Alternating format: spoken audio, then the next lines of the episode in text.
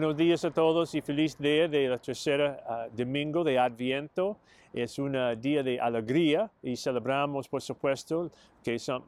estamos más y más cerca al día cuando la Natividad de Jesús está celebrando, recordando que Jesús vino a nosotros en la carne para entendernos, para estar con nosotros, para mostrar- mostrarnos el amor de Dios. Obviamente fue nacido por una mujer y hoy también celebramos y recordamos una visita de una mujer del, cielo, nuestra Virgen de Guadalupe. Y pienso que es un día muy de- lleno de alegría por los mexicanos y por todo el mundo que adorar María. Y también tiene, tiene gratitud por su presencia eh, cuando ella venga a nosotros en lugares alrededor del mundo y como ab- absolutamente en su humildad, en la manera, en la manera que ella apareció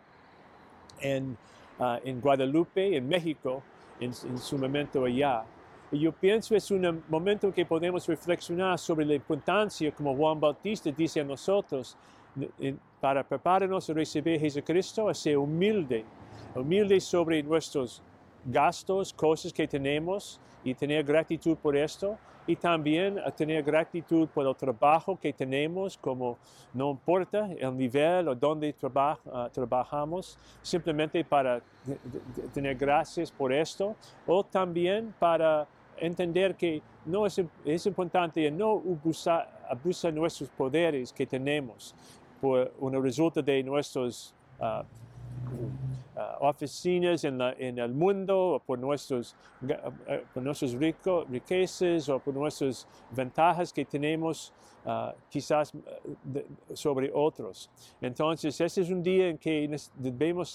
tener alegría en nuestros corazones, en nuestras mentes, en nuestras almas, y quizás podemos decidir a imitar a María en su humildad para recibir el mensaje que Dios quiere dar a nosotros. Somos sus hijos y sus hijas